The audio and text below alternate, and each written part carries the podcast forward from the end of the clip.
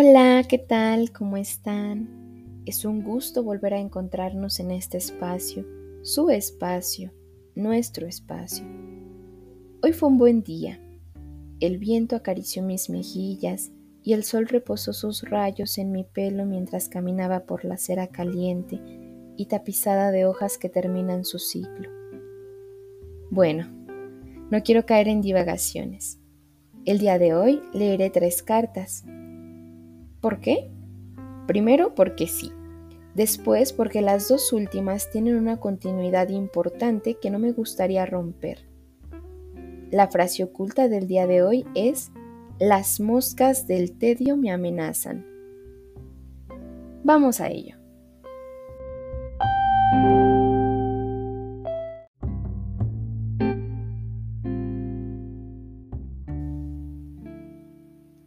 Sábado 29 de mayo 1948. Chepita, mi mujer. Te quiero, te quiero, te quiero, te quiero, te quiero, te quiero. Te adoro, te amo, te necesito. Te odio, te repudio, te adoro. Eres mi pan, mi aire, agua, sol y vida. Lo indispensable mío para ser yo. Eres lo que pienso Eres lo que me imagino. Eres lo que deseo, el anhelo y la sed y el hambre de tu cuerpo, y el anhelo y la sed y el hambre de tu alma. Este dolor continuo, esta persistente inquietud, este morir agota sobre mí mismo.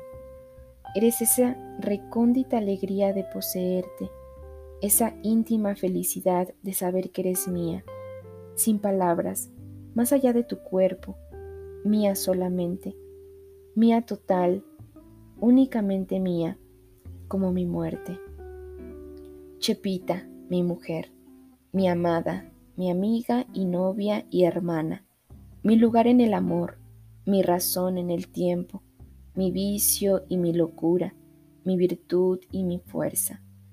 Chepita, sangre de mi cuerpo, flor de mi espíritu, timbre de mi risa, humedad de mi lágrima, obscuridad de mi insomnio, promesa de mi esperanza, presencia mía en el mundo, persistencia mía en mí mismo. Chepita, Chepita, linda, dulce, suave, tierna, leve, tibia, suave, tierna mía, Chepita de mis últimos sueños, Chepita de mis renunciaciones y fracasos, Chepita de mis aspiraciones. Chepita.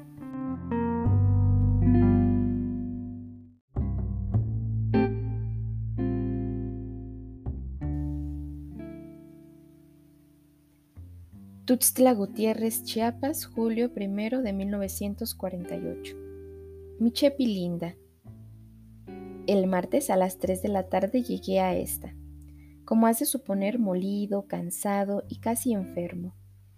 Todos en mi casa están bien, exceptuando a Jorge, que se encuentra en cama debido a una infección, y que ya me ha proporcionado trabajo con la penicilina estos días. No he visto a ninguno de tu familia. Bueno, es que propiamente no he salido a ninguna parte y no he tenido oportunidad de encontrarlos por allí. Mi vida estos días se ha reducido a estar en mi casa, platicando, inyectando a Jorge, arreglando mis cosas y viniendo de vez en cuando aquí a la tienda de Juan o a la de mi papá. Y ni siquiera me ha asomado una sola vez por el parque, ni he ido, con todo, a visitar a doña Chepita y don Manuel, ni he realizado, en fin, alguno de mis propósitos inmediatos en esta. Tengo pena en este sentido porque no he visitado a la mamá de Manolo, las cartas que me dio Beto pude entregarlas gracias a que su hermano Julio fue ayer a mi casa. Con todo esto comprenderás que no me ha sido posible platicar con la villita o con alguna de tus hermanitas, y que no puedo desgraciadamente informarte nada de ellas en la presente. Espero, no obstante, verlas en estos próximos días y ya te platicaré oportunamente largo y tendido. Te estoy escribiendo a máquina, advierto, porque de otro modo no podría relatarte todas estas cosas minuciosamente. Conste. Son las cuatro de la tarde. ¿No quieres tomar una tacita de café? A mí me está haciendo falta. Desde que me senté frente a la máquina me estoy preguntando, ¿qué le cuento a mi Chepilinda? ¿Qué le digo? ¿Le relato mi viaje incómodo, molesto, larguísimo y feliz? ¿Le digo que no me la he quitado de encima a ella ni un solo instante? Más puntual que las horas en el reloj, más aún que las lágrimas en mis ojos. ¿Qué le cuento a mi Chepi? No he llorado, no he andado, no he vivido. He estado estos días sonámbulo con los ojos abiertos, como una máquina sin dolor, lubricada con la esperanza. Llegué aquí y me encontré con mi familia. Les dije, en enero regreso. En enero regresas si quieres, me dijeron. Que ven a la tienda pronto, dijo Juan. Que Jaime no trabaja en estos días, dijo mi papá. Estoy pues en vacaciones prolongadas y no estoy triste. No tengo tiempo para estar triste. Me acuerdo de ti a cada instante, pero tú eres imposible y no estoy triste. Me acuerdo de ti como viendo la tarde desde la hamaca, o como viendo la tela, esa, blanca, floreada, de tu vestido del domingo. Ay, amor mío, no estoy triste, no, pero te quiero. Es un modo distinto de sufrir.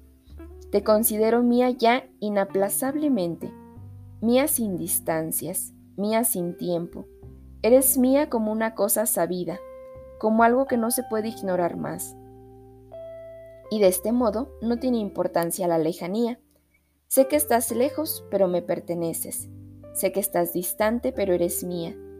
Y si bien es cierto que tu beso no reposa en los labios de la tarde, tu mirada flota en los ojos de mi corazón y tu recuerdo brota en el surtidor de la esperanza. Pero haz el café, que el agua hierve. No estoy cansado ya, y comienzo a quererte. En un principio fue la luz y después la distancia. ¿Qué pasó, linda? Ahora es sábado aún. Mañana se van todas de la casa. Quedas sola y me escribes la escuela, las clases, el desayuno.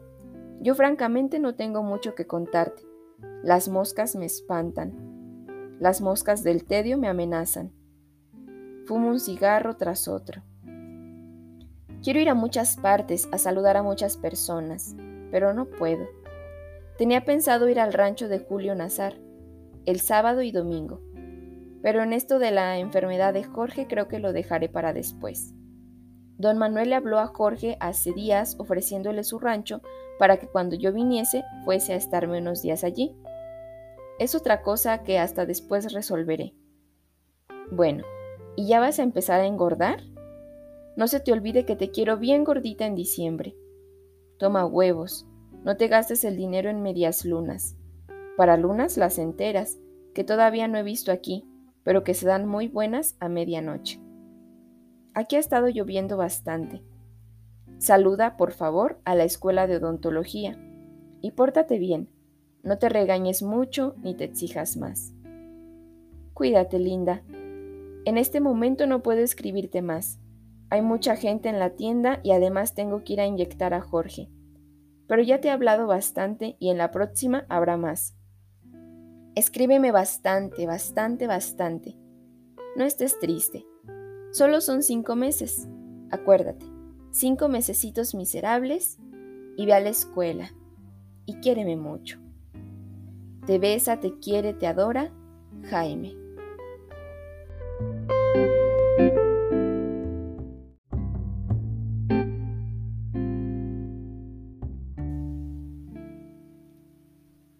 Tuxtla, julio 16, 1948. Chepita, hoy en la tarde recibí tu carta de ayer. No trae nada, no dice nada del por qué no me has escrito todos estos días. Más aún, te refieres a mi silencio. El colmo. Saquemos cuentas. Te escribí el lunes, el mismo día de recibir tu carta. El lunes 5. El jueves 8 recibí tu fotografía.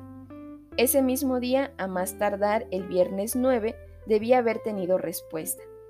pero es hasta ayer, el 15, en que tomas el papel y escribes. Yo no voy a pelear contigo. Si los amores de lejos son de... El estarte peleando por una carta es el sumum de la estupidez. Por eso no voy a estarte reprochando nada, ni haciéndote súplicas y peticiones. Simplemente voy a dejarte de escribir. Desde ahora voy a dejarte de escribir.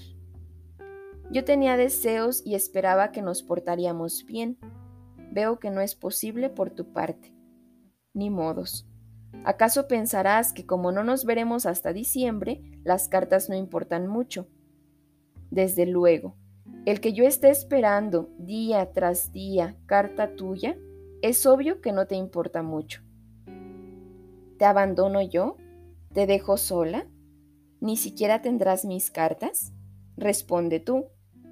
Lástima de verdad, porque tenía mucho que contarte, de ti, de tu fotografía, de nosotros, pero está visto que nunca las buenas intenciones son realizadas hasta el fin.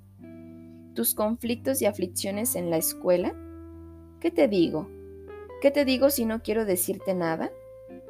El dolor es pan, diario, ineludible. Es una cosa como el aire, de ayer, de hoy, de siempre. No hay que darle importancia. Déjalo entrar a tu casa y arréglale un rincón por allí, en donde no estorbe mucho y pase inadvertido. Un pequeño rincón de miseria y de esperanza.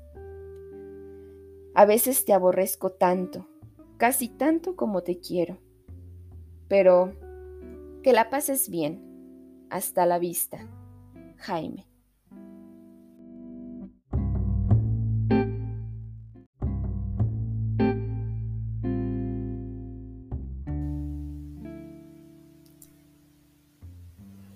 Estas han sido las tres cartas del día de hoy. Espero las hayan disfrutado. ¿Realmente creen que Jaime le deje de escribir a Chepita? Eso lo sabremos en el siguiente capítulo, así que no se lo pierdan.